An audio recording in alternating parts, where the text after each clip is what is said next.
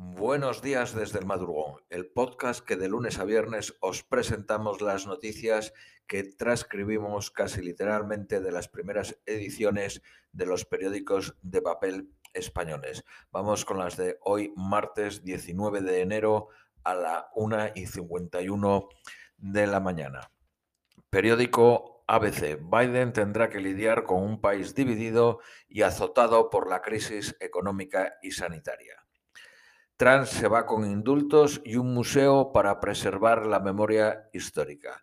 En ese museo estarán, entre otros, Cristóbal Colón, Fray Junípero, el boxeador Mohamed Ali, el director cinematográfico Alfred Hitchcock, el cantante Bill Holiday. De los 100 indultos que prevé dar Trump, había varias personas condenadas por la venta de droga al menudeo. Recordar que Obama emitió más de 300 indultos antes de irse y George Bush apenas una veintena. Temor por el posible ataque de algún radical infiltrado. El FBI investiga a la Guardia Nacional. Vamos con el periódico El Economista.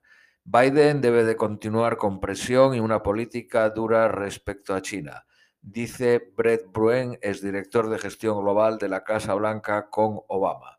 También dijo dejar a Trump sin un castigo significativo sería lanzar un mensaje, un mensaje peligroso al mundo.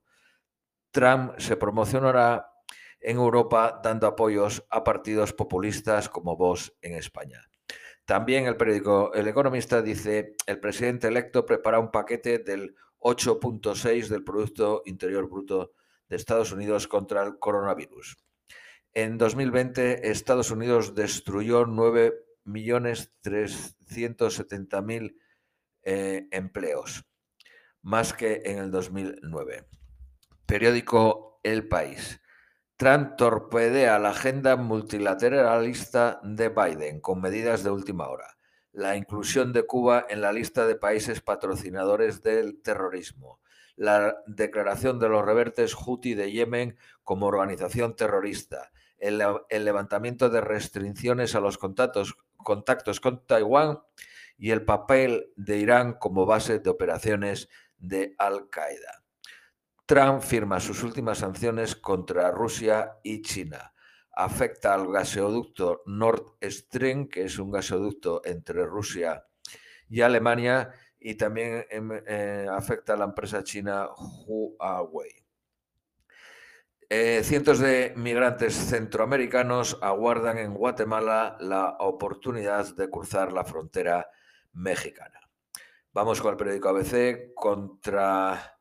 Eh, no, Conte, el, primer ministro italiano, pasa la prueba de la Cámara, del Congreso, y se juega su futuro hoy en el Senado el primer ministro italiano convocará elecciones si no logra recabar los apoyos necesarios este martes.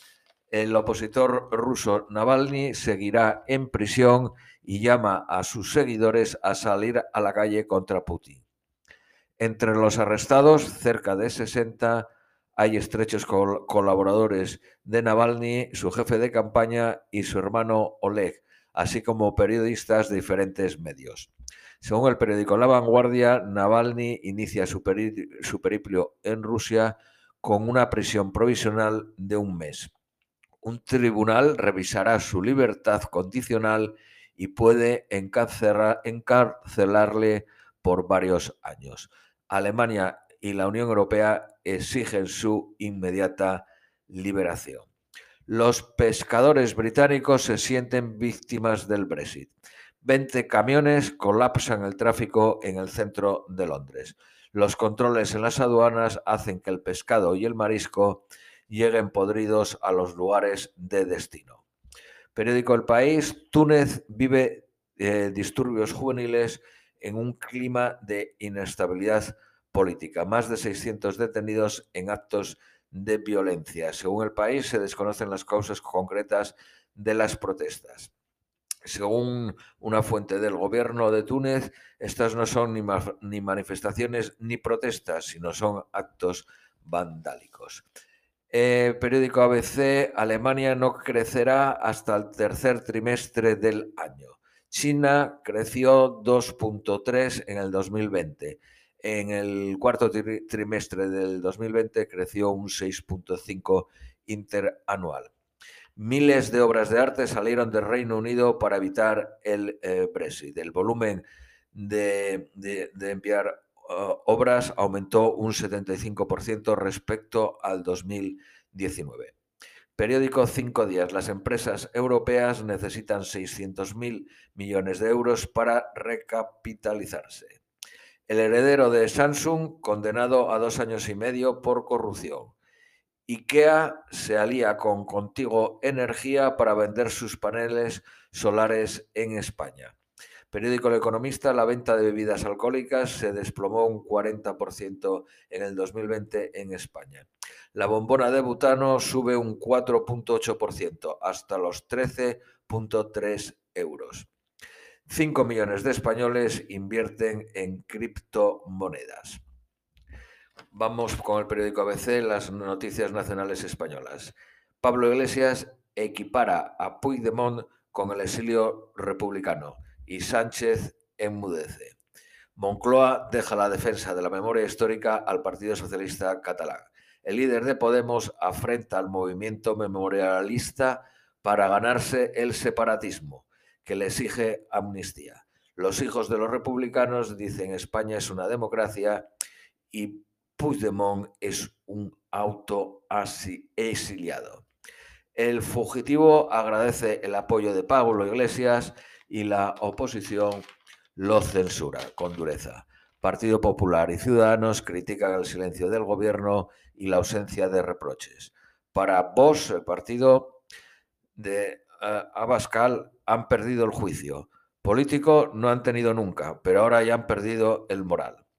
Para Isa Serra, portavoz de Podemos, un político salido del país por ideas políticas es un exiliado. No lo dice Pablo Iglesias, lo dice la Real Academia de la Lengua. Para el periódico El País, Iglesias se queda solo al comparar a Puigdemont con el exilio republicano. Despierta el rechazo de todos los partidos excepto el suyo asociaciones de la memoria e historiadores censuran las palabras del líder de Podemos. La entidad Guerra y Exilio reclama que pida perdón al republicanismo. El Tribunal Superior de Justicia de Cataluña decide, decidirá si es legal aplazar los comicios.